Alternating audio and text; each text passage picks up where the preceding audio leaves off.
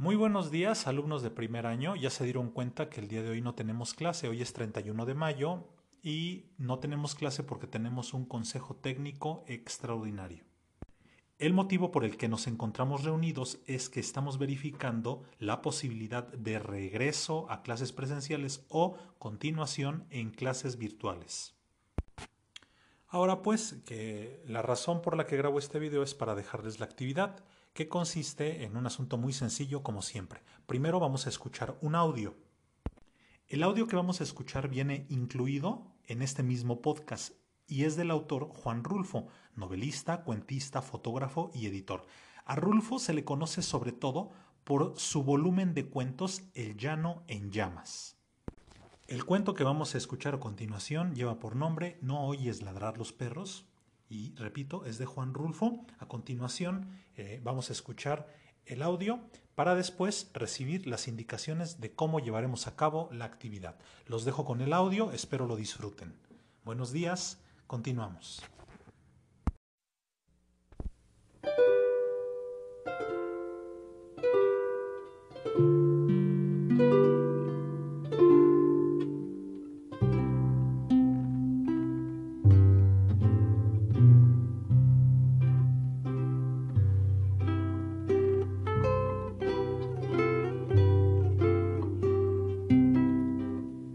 El Instituto Nacional de Bellas Artes y Radio Educación presentan la adaptación radiofónica del Llano en Llamas de Juan Rulfo.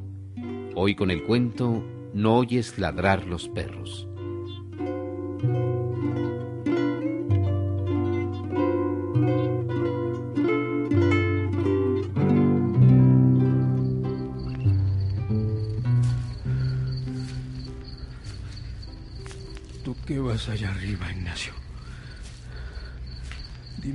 Oyes alguna señal de algo.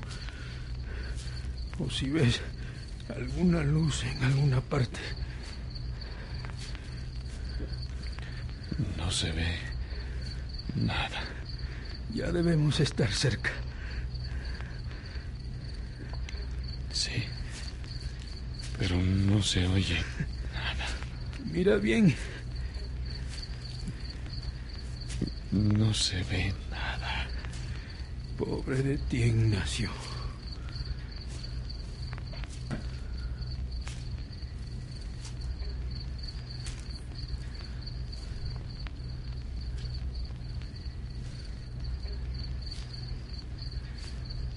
La sombra larga y negra de los hombres siguió moviéndose de arriba abajo, trepándose a las piedras disminuyendo y creciendo según avanzaba por la orilla del arroyo. Era una sola sombra, tambaleante. La luna venía saliendo de la tierra como una llamarada redonda.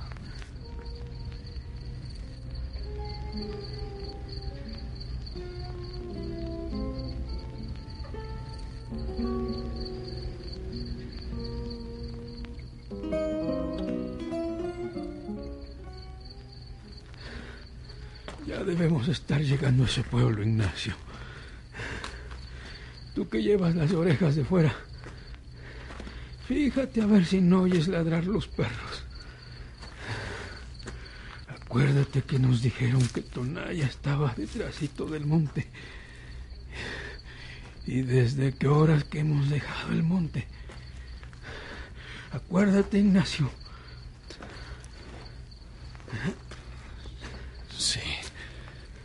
Pero no veo rastro de nada. Me estoy cansando. Bájame.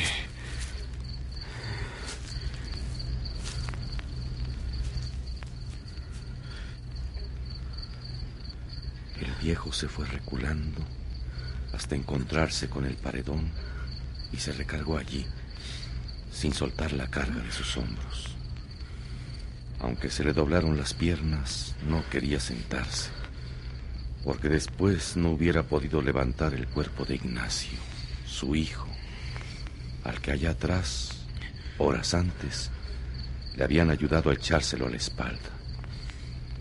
Y así lo había traído desde entonces. ¿Cómo te sientes? Mal.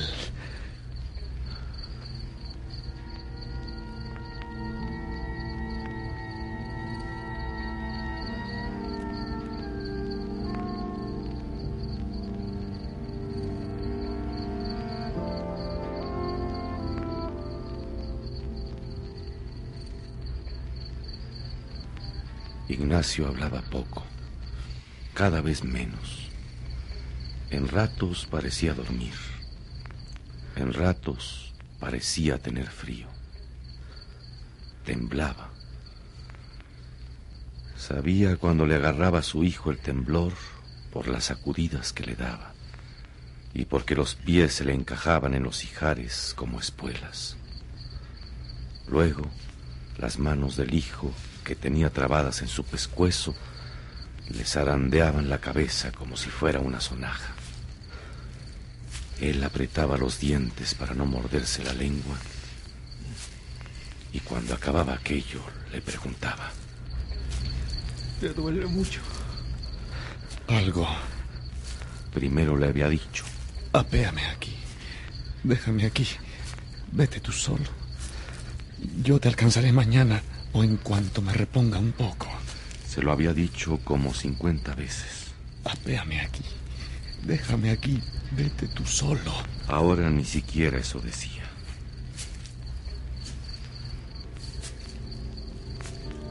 Allí estaba la luna, enfrente de ellos. Una luna grande y colorada que les llenaba de luz los ojos y que estiraba y oscurecía más su sombra sobre la tierra.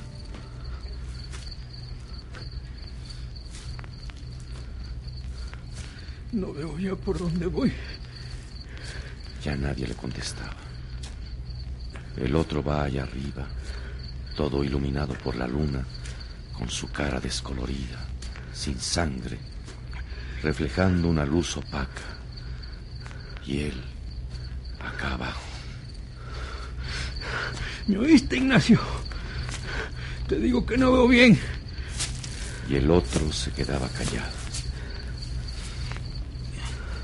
Siguió caminando a tropezones. Encogía el cuerpo y luego se enderezaba para volver a tropezar de nuevo. Este no es ningún camino. Nos dijeron que detrás del cerro estaba Tonaya. Ya hemos pasado el cerro y Tonaya no se ve. No se oye ningún ruido que nos diga que, que está cerca. ¡Eh! ¿Por qué no quieres decirme qué ves? Tú que vas allá arriba. Bájame, padre. ¿Te sientes mal? Sí. Te llevaré a Tonaya como de lugar. Allí encontraré quien te cuide. Dicen que ahí hay un doctor. Yo te llevaré con él. Te he traído cargando de él hace horas. Y no te dejaré tirado aquí para que acaben contigo quienes sean. Se tambaleó un poco, dio dos o tres pasos de lado y volvió a enderezarse. Te llevaré a Tonaya. Bájame. Su voz se hizo quedita, apenas murmurada. Quiero acostarme un rato. Duérmete ahí arriba. Al cabo te llevo bien agarrado.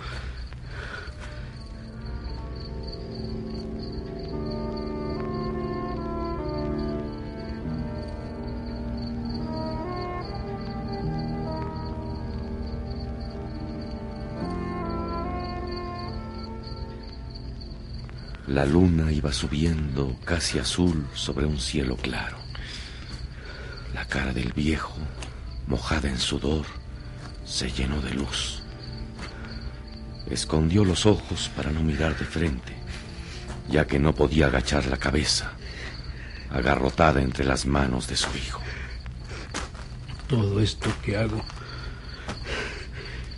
no lo hago por usted. Lo hago por su difunta madre. Porque usted fue su hijo. Por eso lo hago. Pero ella...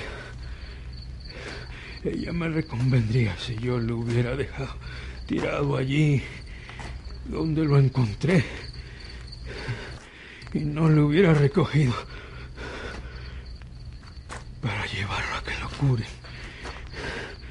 como estoy haciéndolo. Es ella la que me da ánimos, no usted. Comenzando porque a usted no le debo más que puras dificultades, puras mortificaciones, puras vergüenzas. Sudaba al hablar, pero el viento de la noche le secaba el sudor. Y sobre el sudor seco volvía a sudar. Me derrengaré, pero llegaré como usted a Tonaya para que le alivien esas heridas que le han hecho.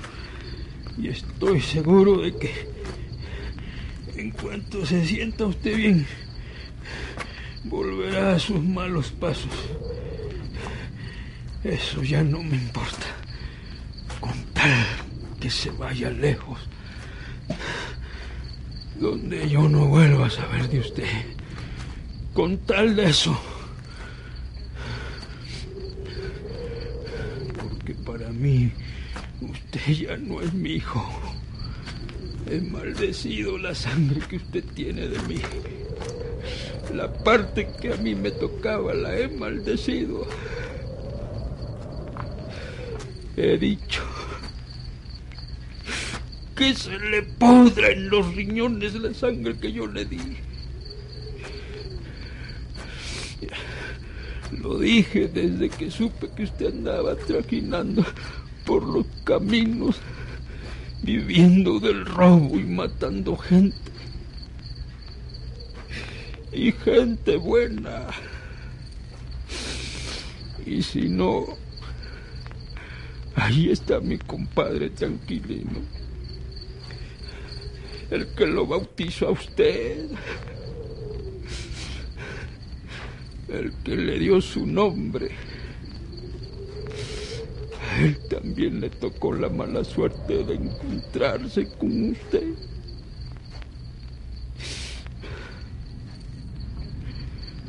Desde entonces dije, ese no puede ser mi hijo. Mira a ver si ya ves algo. O si oyes algo. Tú que puedes hacerlo desde ahí arriba.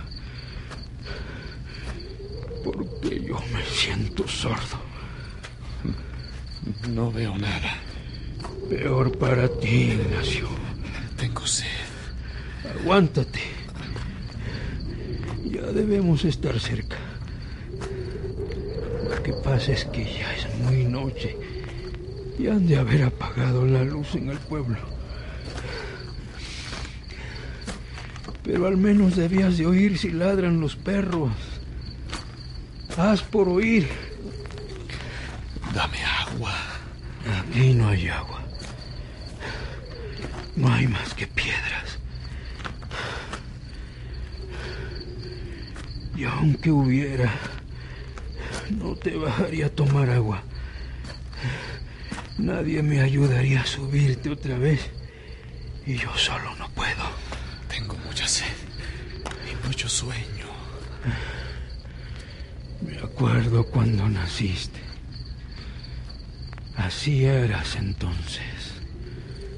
Despertabas con hambre y comías para volver a dormirte.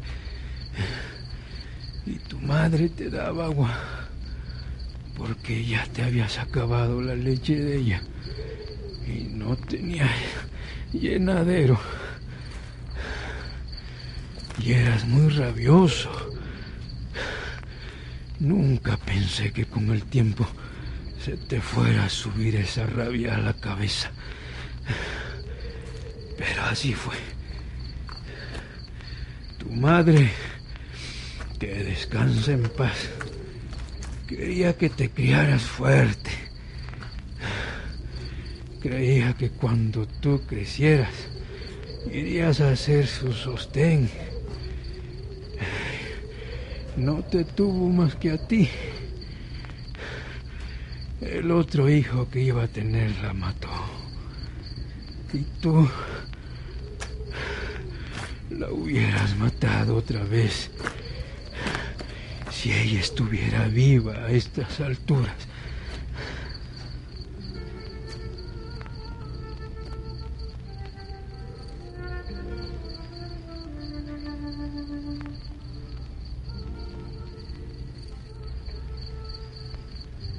Sintió que el hombre aquel que llevaba sobre sus hombros dejó de apretar las rodillas y comenzó a soltar los pies, balanceándose de un lado a otro.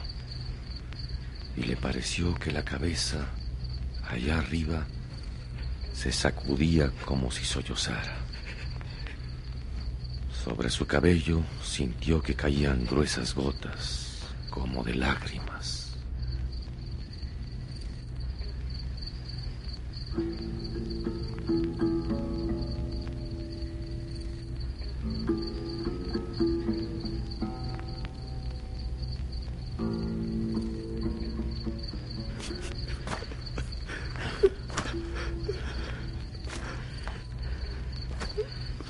Lloras, Ignacio. Lo hace llorar a usted el recuerdo de su madre, ¿verdad? Pero nunca hizo usted nada por ella. Nos pagó siempre mal. Parece que en lugar de cariño le hubiéramos retacado el cuerpo de maldad. Y ya ve, ahora lo han herido. ¿Qué pasó con sus amigos? Los mataron a todos. Pero ellos no tenían a nadie. Ellos bien hubieran podido decir, no tenemos a quien darle nuestras lástimas. Pero usted, Ignacio,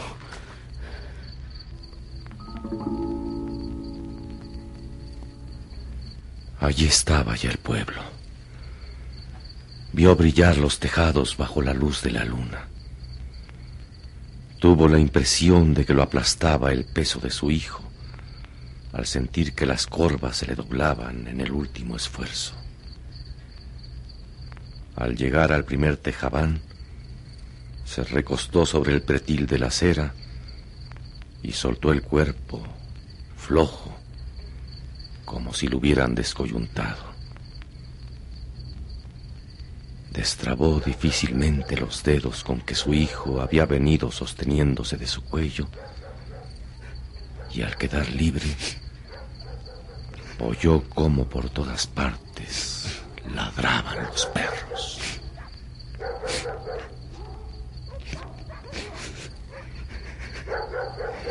Y tú no lo sabías, Ignacio.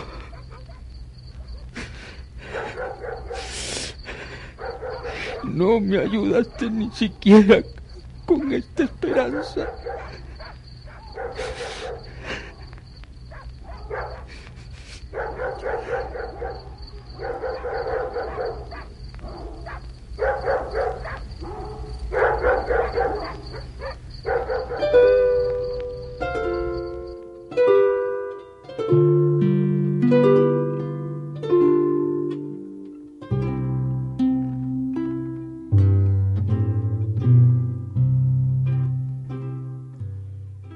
El Instituto Nacional de Bellas Artes y Radio Educación presentaron la adaptación radiofónica del Llano en Llamas de Juan Rulfo.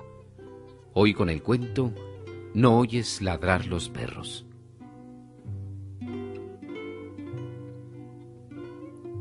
Voces por orden de aparición Ernesto Gómez Cruz, Salvador Sánchez y Claudio Obregón.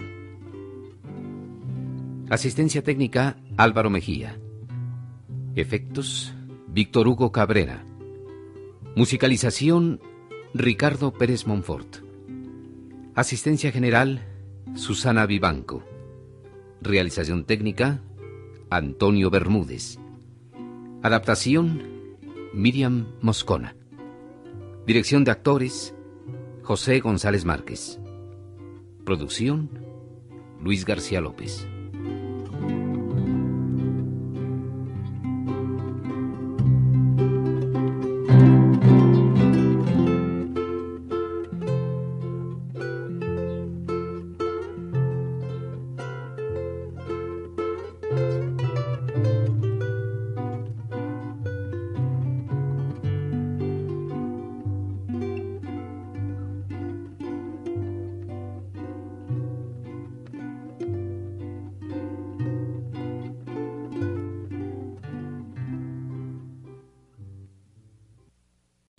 Muy bien, una vez que hemos escuchado el cuento No oyes ladrar los perros de Juan Rulfo y que hemos escuchado con atención, nos vamos a dirigir a Classroom y ahí vamos a encontrar un PDF. En el PDF vendrán una serie de palabras revueltas que tendremos que ordenar y poner en las casillas. Mucho ojo que cada una de las palabras fue mencionada en el audio que ustedes escucharon del cuento. Voy a repetir la actividad un poco más despacito. Miren, van a ir al Classroom. Ahí van a encontrar un PDF. En el PDF ustedes van a encontrar una serie de palabras enfrente de diferentes casillas. Si ustedes ordenan las palabras, esas que están revueltas, que más bien parecen una serie de letras, van a descubrir palabras. Cuando encuentren esa palabra que viene oculta, la van a colocar en la casilla. Les voy a dar un tip. Miren, si ustedes de repente pueden imprimir, ya saben, o tienen anotadas las palabras revueltas, pongan el audio. Conforme vayan escuchando el audio, van a ir apareciendo las palabras una a una, de forma ordenada, y tal vez se les facilite un poco descubrir qué palabras son. ¿De acuerdo? Espero eh, lo resuelvan muy bien como siempre hacen las cosas. Ya no tengo más que decir. Me despido de ustedes. Cuando termine el día, eh, les reviso, vaya, cuando termine el día del consejo técnico, bueno, el trabajo, me pongo a revisar quién ya subió la actividad y de cualquier forma voy a dejar esta actividad abierta para el transcurso de la semana y que la vayan resolviendo. Es laboriosa. En esta ocasión les eh, pongo un reto un poco más difícil para que lo resuelvan y hagan un esfuerzo en este asunto de escuchar y descubrir palabras. ¿De acuerdo? Bueno, hasta luego. Esto ha sido todo. Me despido. Nos estamos viendo el próximo lunes, muchachos. Eh, de cualquier forma, las decisiones que se tomen para el regreso o la continuación eh, de forma virtual las recibirán conforme vayan avanzando estos días. No se preocupen.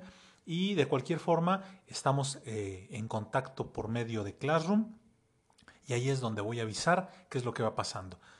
Por cualquier situación, nos vemos el próximo lunes. Así quedamos el próximo lunes para la sesión virtual y ahí platicamos o si hay una cosa más extraordinaria o otra cosa que hay que hacer, se las comunicamos. ¿De acuerdo?